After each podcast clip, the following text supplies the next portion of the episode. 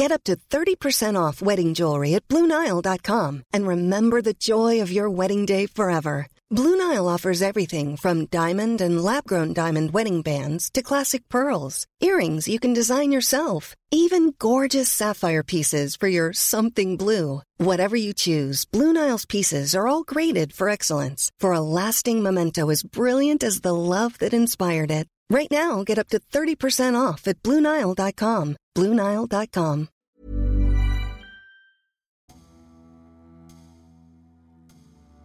Boxeur magnifique, héritier de Ray Leonard, Meldrick Taylor aurait pu devenir la grande star de la fin du XXe siècle. Mais en 1990, l'Américain s'est incliné face à la légende mexicaine, Julio César Chavez. Un combat qu'il a longtemps dominé, avant de tout perdre à deux secondes de la fin. Dénouement cruel pour une des plus grandes polémiques de l'histoire pugilistique.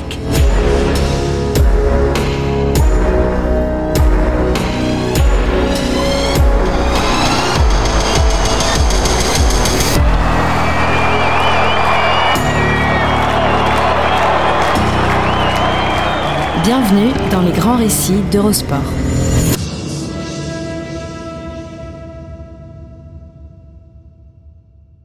Installez-vous confortablement. Fermez les yeux. Puis comptez jusqu'à deux. Deux secondes. C'est fait Ça passe incroyablement vite. On ne fait rien en deux secondes. Pas même le temps d'inspirer puis d'expirer par un cœur lambda. On ne fait tellement rien que l'expression deux secondes figure dans le dictionnaire. Définition prendre peu de temps. On l'utilise parfois avec un autre chiffre, mais précise le Larousse, deux secondes est le plus utilisé. Comme pour dire deux secondes, ce n'est rien. Nada. Peanuts. Une broutille temporelle. Ce n'est rien et c'est pourtant tout ce qui définit l'existence de Meldrick Taylor depuis maintenant près de 30 ans. Ce qui sépare l'ancien boxeur américain et le séparera à jamais d'une place toute différente dans l'histoire de son sport. À deux secondes de la gloire.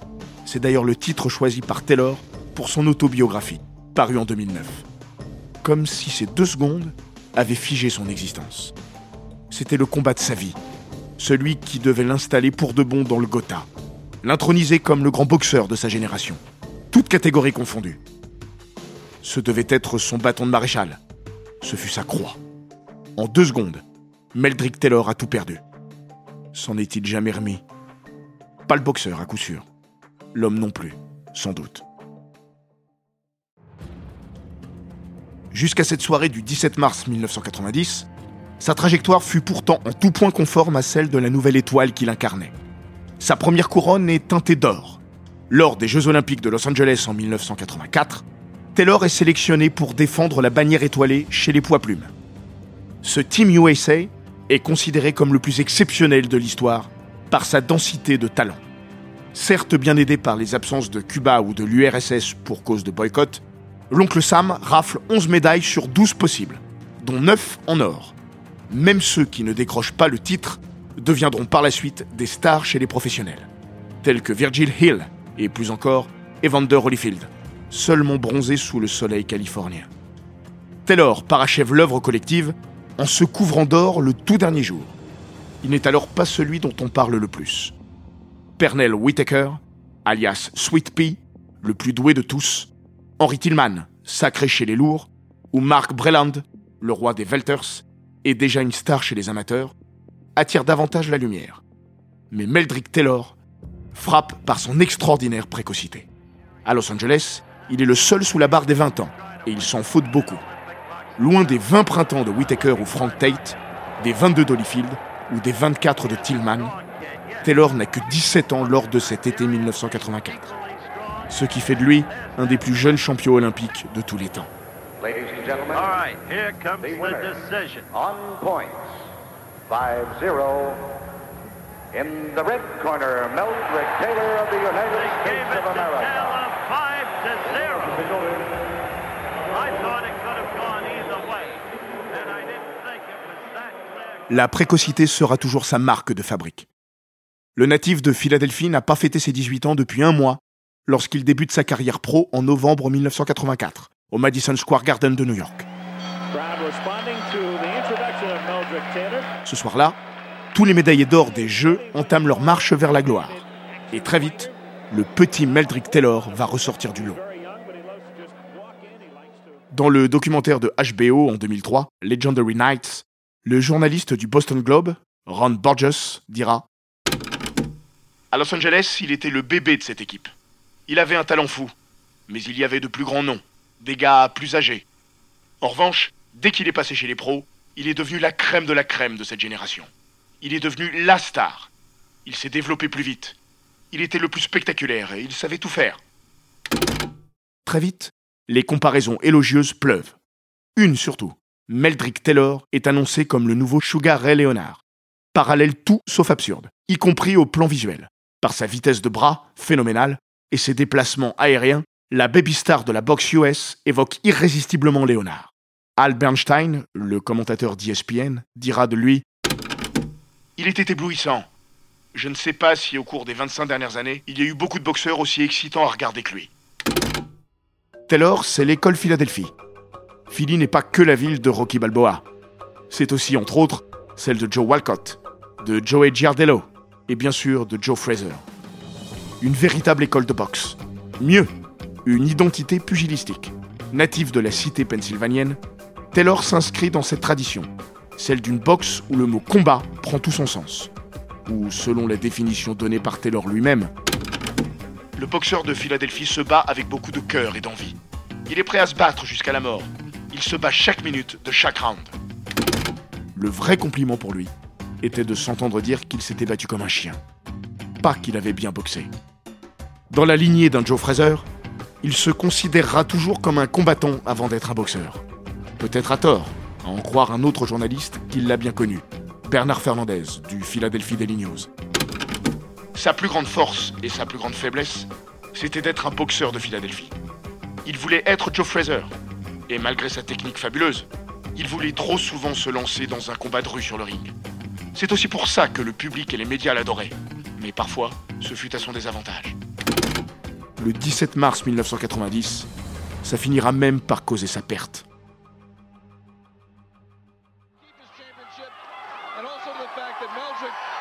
Au sommet de l'Olympe à 17 ans, l'Américain n'en a pas 22 lorsqu'il devient champion du monde IBF des poids super légers en dominant le tenant du titre, Buddy McGirt.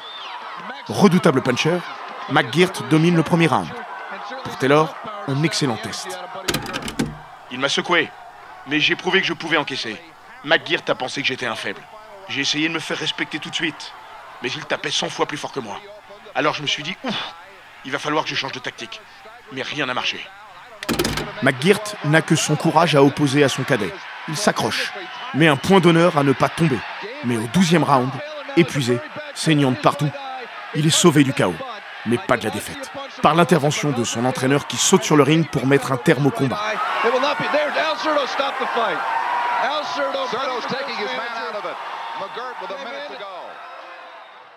Après cette correction, Dan Douva, le prometteur de Taylor, lâche à la sortie du ring une tirade cruelle mais devenue fameuse. Une chose amusante est arrivée à Buddy McGirt sur le chemin de la légende. Il a croisé Meldrick Taylor, qui lui a marché dessus. En cas de victoire, McGirt aurait ensuite affronté Julio César Chavez. Après avoir conquis le titre chez les superplumes puis les légers, le Mexicain souhaite accaparer la catégorie supérieure. Seuls quelques détails contractuels restaient à régler. Mais le principe d'un combat au Madison Square Garden en janvier 89 avait été acté par les deux parties. Dès ce 3 septembre 1988, où il intègre la caste des rois du monde, Meldrick Taylor se dit prêt à prendre la place de McGirt. L'intox commence par l'intermédiaire de Dan Douva. Je pense que Chavez ne voudra pas affronter Meldrick. Il l'évitera. Il sait qu'il ne pourra pas contenir sa vitesse. Le combat aura bien lieu, mais il faudra attendre un an et demi pour cela. Entre-temps, Chavez a conquis la ceinture WBC des super légers, quand Meldrick Taylor a conservé à trois reprises son titre IBF avant de soigner une blessure à un genou. Mais les deux hommes ne peuvent plus s'éviter. La date et le lieu du choc sont arrêtés. Le 17 mars 1990, dans l'Indoor Arena du Hilton de Las Vegas. Trop petite pour satisfaire toutes les demandes de billets. Des écrans géants seront installés dans la salle de bal du palace. À la sortie du premier hiver de la décennie naissante, le monde de la boxe se remet à peine d'un séisme que personne n'a vu venir. Cinq semaines plus tôt, à Tokyo, Mike Tyson est tombé de son lourd piédestal, terrassé autant par ses propres manques que par son obscur bourreau, James Buster Douglas.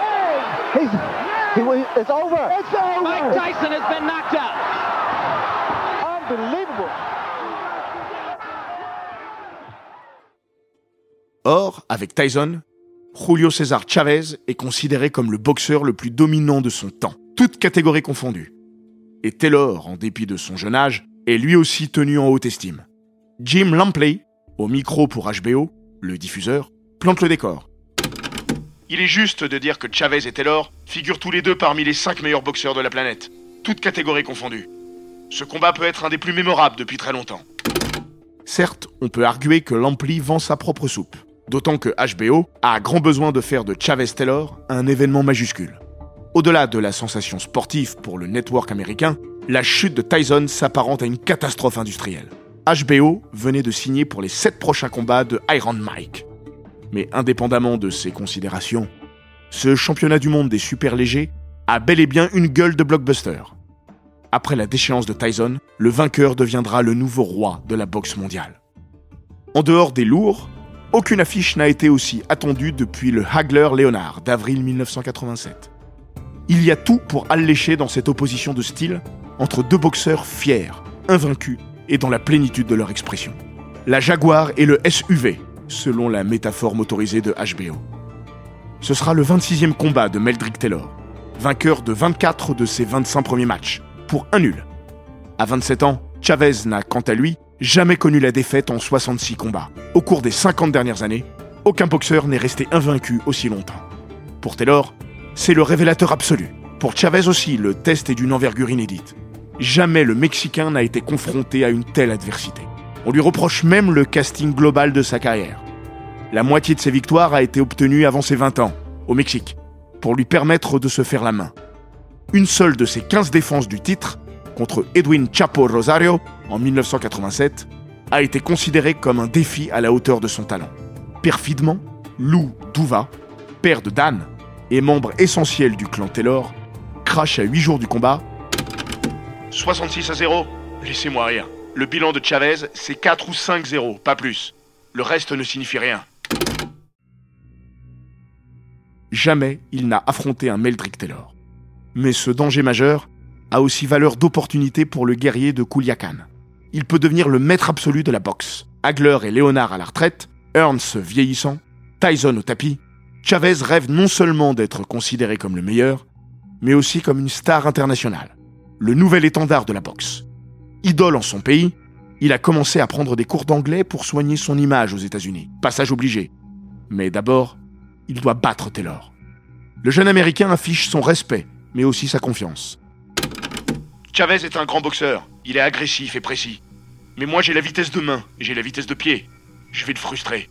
Il n'a encore jamais rencontré un adversaire aussi rapide que moi. Je suis qu'au début de mes meilleures années. Ce combat fera de moi une superstar. Samedi 17 mars 1990. L'attente touche à sa fin peu après 22 heures.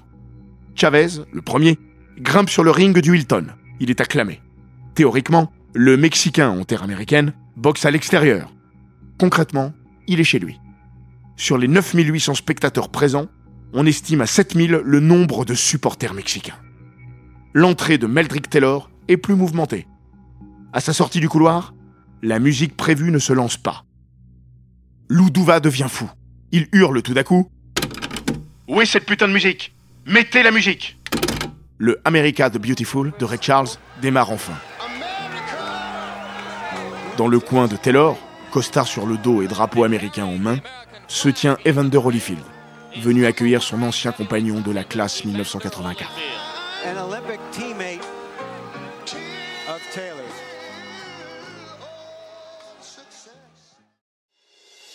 Cette fois, c'est l'heure. Richard Steele réunit les deux protagonistes au centre du ring. Ancien poids lourd léger de bon niveau, Steele, 45 championnats du monde au compteur, est unanimement considéré comme un des meilleurs arbitres de la planète. Il n'a qu'un seul défaut, en tout cas aux yeux du clan Taylor. On le dit proche de Don King, grand Manitou de la boxe et promoteur de la majorité des stars de l'époque, dont un certain Julio César Chavez. Suffisant pour que Lou Duva ait tenté en vain de récuser Steele. En effet, le manager expliquera Non qu'il ne fût pas compétent, il l'était. Mais il y avait des questions à Las Vegas sur la manière dont il avait géré des combats impliquant des boxeurs de King. À l'issue de ce combat, Richard Steele sera au cœur d'une des plus grandes polémiques de l'histoire de la boxe, qui n'en manque pourtant pas. Mais avant les deux secondes de l'improbable dénouement, ce Chavez Taylor va se montrer à la hauteur d'une attente pourtant démesurée. L'Américain déploie sa boxe magnifique, plus rapide que jamais, plus léonardien que jamais. C'est Sugar Mel Taylor. Mieux, son esthétisme le dispute à une efficacité encore jamais vue chez lui. Chavez est aux premières loges pour le mesurer. Jamais le Mexicain n'a été secoué de la sorte sur un ring. Débordé, incapable de mettre sa boxe en place, il perd les rounds les uns après les autres. À l'issue de la cinquième reprise, Taylor, conscient de son chef-d'œuvre en cours d'écriture, lève les bras au ciel. Jerry Ross est ce soir-là un des trois juges en charge de scorer le combat. Il n'en revient pas. Après quelques rounds, je pensais que Taylor était en train de gagner, et largement. Il donnait même une leçon de boxe à Chavez. Le coin de Julio César suinte l'inquiétude, à l'image de son entraîneur, Cristobal Rosas. Tu combats aussi pour ta famille, pour ton pays. Allez, t'es en train de perdre ce combat, réagis. T'es meilleur que lui, mais tu peux pas te permettre de perdre un autre round. Il va en perdre d'autres. Aux trois quarts du combat, Taylor semble posséder une avance irrémédiable. Pourtant, l'affrontement est en train de changer d'âme. Moins flamboyant, peu spectaculaire, Chavez effectue un redoutable travail de sape. Dès la sixième reprise, Sugar Ray Leonard, consultant pour HBO, relève un filet de sang qui commence à s'échapper de la bouche de Taylor, tout en notant que l'Américain n'a pas l'air gêné. Mais le mal le ronge depuis plusieurs minutes. Personne ne le sait encore, mais à la toute fin du deuxième round, un terrible crochet de Chavez a provoqué une fracture de l'os orbital gauche de Taylor. Sur les images du combat, on peut voir l'Américain secouer la tête violemment avant le début de la troisième reprise, comme pour vérifier que tout va bien. Il l'avouera plus tard, il avait une drôle de sensation dans tout le visage.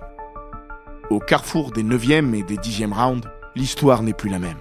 Meldrick Taylor a les deux yeux presque fermés. Au bord du ring, Ron Borges résume l'apparente contradiction de deux évidences. Taylor gagnait round après round, mais quand vous le regardiez, vous vous disiez Mais qu'est-ce qui lui est arrivé à ce type? C'est comme s'il avait pris une fenêtre en pleine face.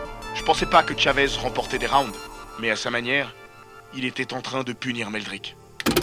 Tout le monde voit que Taylor souffre, mais Richard Steele, lui, l'entend. À l'impact, le bruit des coups de Chavez témoigne de leur aspect destructeur. L'arbitre dira même I knew that Mildred Taylor was winning the fights because he was landing two to one.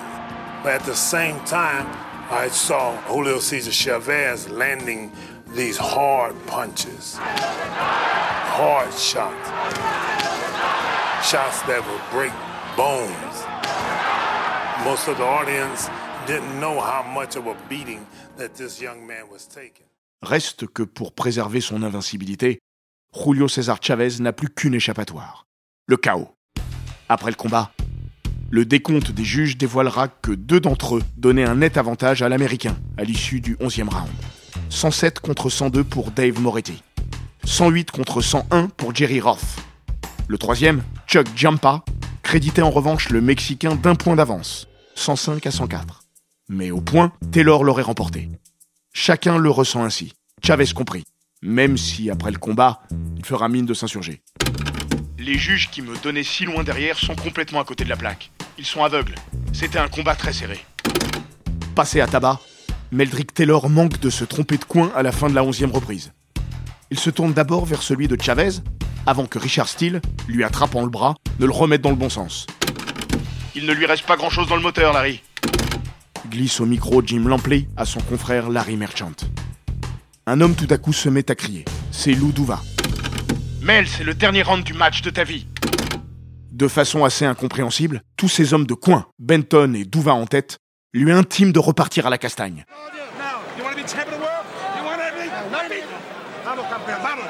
Tu veux être champion du monde, alors il te faut ce round. Le combat repose sur ce round. Rien n'est plus faux. Ces trois dernières minutes, Meldrick Taylor aurait dû les passer à bouger, plus qu'à frapper, à refuser le combat, à s'accrocher, tenir debout. C'est tout ce dont il avait besoin. Mais souvenez-vous, Taylor est un boxeur de Philadelphie, un combattant, La baston, chaque minute de chaque round. Parce que c'était sa nature. Au moins autant qu'en raison des consignes erronées de son clan. Il va donc accepter le face-à-face jusqu'au bout, jusqu'à sa chute. Ray Léonard va s'en étonner dans ce dernier acte. Meldrick combat comme s'il était mené au point. Il va commettre la même erreur que Billy Cohn. En 1941, face au roi incontesté des poids lourds, la légende vivante Joe Louis, Cohn mène nettement au point après 12 rounds. Plutôt que de gérer, il continue d'avancer. Cueilli au 13e round, KO. Il ne sera jamais champion du monde des poids lourds. Trois minutes séparent Taylor de la légende. Avant le début de la dernière reprise, sous le regard noir de Chavez, il lève une dernière fois ses bras. L'Américain est dans un triste état. Larry Merchant résumera Ses yeux se ferment. Du sang continue de sortir de son nez, de sa bouche. Mais s'il tient debout, il gagne. À deux minutes du terme, voulant décocher un crochet du gauche, Taylor perd l'équilibre. C'est la fatigue qui vient de l'expédier au tapis. Sans conséquence, mais révélateur. Mais la gloire est presque là. Merchant dira peu après Peut-être les deux dernières minutes de l'invincibilité historique de Julio César Chavez. Le Mexicain reste patient, mais ne trouve pas l'ouverture. À une minute du terme, il ne semble plus en mesure de générer l'indispensable chaos. Et Taylor se bat, encore. Le plus agressif, c'est toujours lui, contre toute logique. À 24 secondes de la fin, une droite de Chavez secoue pour de bon son rival. Une fois encore, Taylor, plutôt que de se protéger, se rue sur Chavez. Plus lucide, ce dernier pivote alors sur lui-même et bloque l'Américain dans les cordes. Une droite, encore. Le pantin Taylor se désarticule et s'effondre. Il reste 16 secondes. Dans les tribunes, la colonie mexicaine explose. Mais Chavez n'est plus maître de rien. Pour lui, le combat est terminé. Tout repose désormais sur la capacité de Meldrick Taylor à se relever. Richard Steele a déjà décompté 6 quand Taylor, appuyant son bras droit sur une corde, se redresse. L'arbitre compte jusqu'à 9. Steele regarde Taylor. Are you okay Une fois. Are you okay Deux fois. Devant l'absence de réponse de Meldrick Taylor, qui a le regard tourné vers son coin, Richard Steele arrête le combat.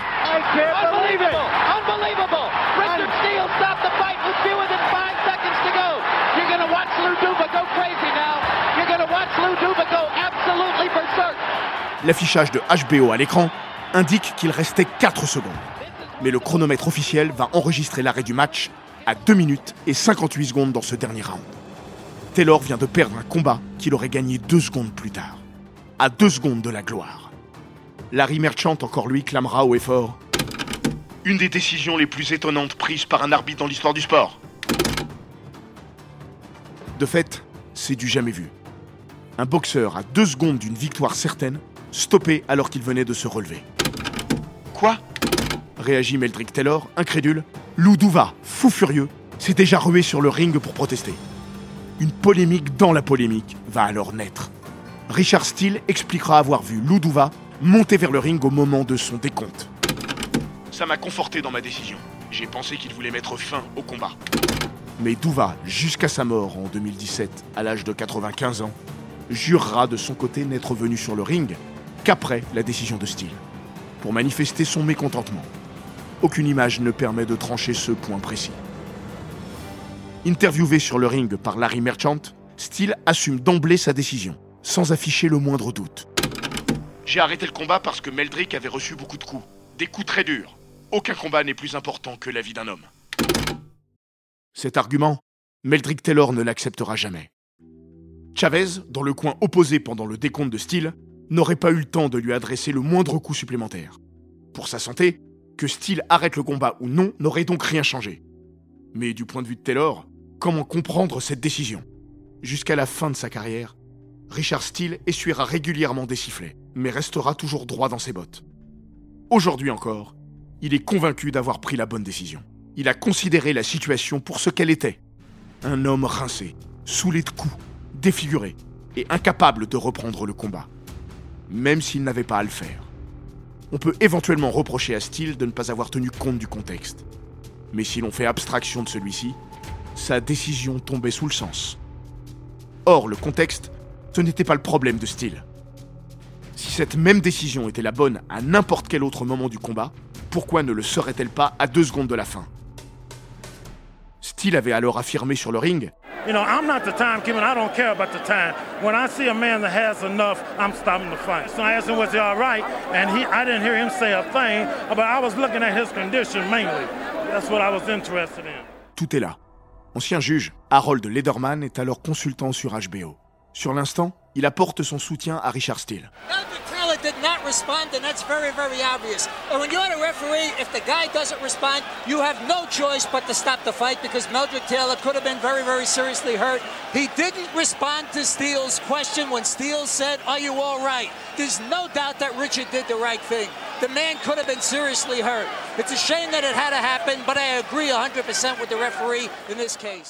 Mildred Taylor did not respond, and that's very, very obvious. And when you're a referee, if the guy doesn't respond, you have no choice but to stop the fight because Mildred Taylor could have been very, very seriously hurt. He didn't respond to Steele's question when Steele said, Are you all right? There's no doubt that Richard did the right thing. The man could have been seriously hurt. It's a shame that it had to happen, but I agree 100% with the referee in this case. C'est peu dire que le clan Taylor, et Lou Douva en tête, ne partagent pas cette vision des choses. Des conneries Meldrick s'était relevé. Il avait gagné ce match. Meldrick a dominé ce combat pendant 11 rounds, 2 minutes et 58 secondes. Et puis l'arbitre nous l'a enlevé. Il n'y a pas de manière plus horrible de perdre. Après avoir passé deux jours à l'hôpital, Taylor donne une conférence de presse le lundi avec les Douva. Le désormais ex-champion IBF n'a toujours pas digéré. J'étais prêt à perdre. Ça, je peux l'accepter. Mais pas comme ça. Je peux pas croire que Steele a fait ça dans un match de cette magnitude. Vainqueur ou vaincu, Meldrick Taylor aura payé un lourd tribut. Le docteur Flip Omansky était le médecin officiel à la commission de boxe du Nevada. Il est le premier à l'avoir examiné après le combat. Son bilan fait froid dans le dos. Il avait plusieurs fractures à la face. Son visage était gonflé de façon grotesque. Et il urinait du sang, du pur sang. C'est un gamin qui avait été détruit au visage, au corps et au cerveau. Pour deux secondes, Julio César Chavez a donc préservé son invincibilité. Conscient d'être passé près du précipice, il rend le soir même hommage à sa victime tout en louant sa propre grandeur. Me sentí cansado, la verdad, sinceramente. He felt really tired. I felt very, very tired, to be mi real. pelea. Meldrick's a great fighter. Es un peleador muy rápido e inteligente. Very, very intelligent fighter and very quick Se merece fighter. una otra oportunidad. He deserves another shot. Ce combat va transformer Chavez en légende vivante dans son pays. Il restera invaincu pendant 90 combats, 89 victoires et un nul, avant de s'incliner en janvier 1994 face à Frankie Randall, pour mieux le dominer 4 mois plus tard lors d'un épique remake. La même année, en septembre, fidèle à sa promesse, Chavez accorde une lointaine revanche à Taylor, sans la saveur ni le souffle de leur premier duel. Devenu brièvement champion du monde des Walters en 1991, l'Américain n'est en réalité plus que le fantôme du magnifique boxeur qu'il fut. Lorsqu'il retrouve Chavez, Taylor paraît bien plus que ses 28 ans. Il s'incline au huitième round, par arrêt de l'arbitre, encore, sans la moindre polémique cette fois. Meldrick Taylor boxera de façon déraisonnable après sa gloire perdue jusqu'en 2002. Jamais il ne comblera ces deux secondes. Au-delà de sa carrière, sa vie glissera sur des terrains mouvants, entre problèmes fiscaux et problèmes légaux. Surtout, l'épisode de Legendary Nights dévoilera en 2003 un homme de 37 ans à l'élocution presque incompréhensible. Oh.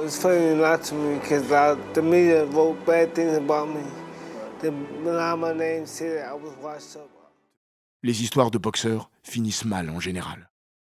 Depuis le 17 mars 1990, celle de Meldrick Taylor est enveloppée d'une douleur physique et psychologique. Marques indélébiles laissées par ses deux bourreaux, Julio César Chavez et Richard Steele.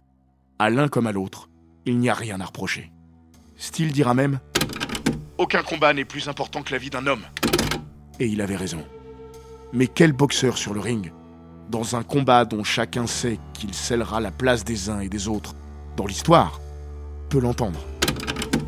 Je suis prêt à laisser ma vie sur le ring. Et c'est pas une figure de style. J'y suis vraiment prêt. L'homme qui parlait ainsi ne s'appelle pas Meldrick Taylor, mais Julio César Chavez.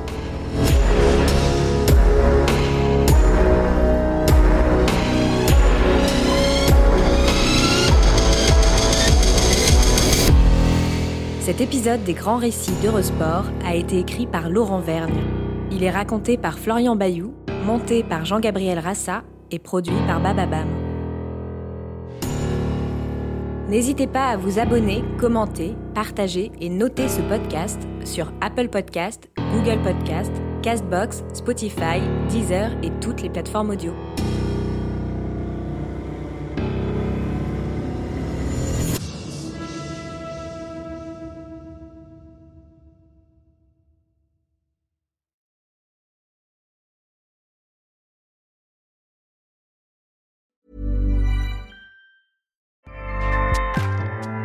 ACAST powers the world's best podcasts. Here's a show that we recommend.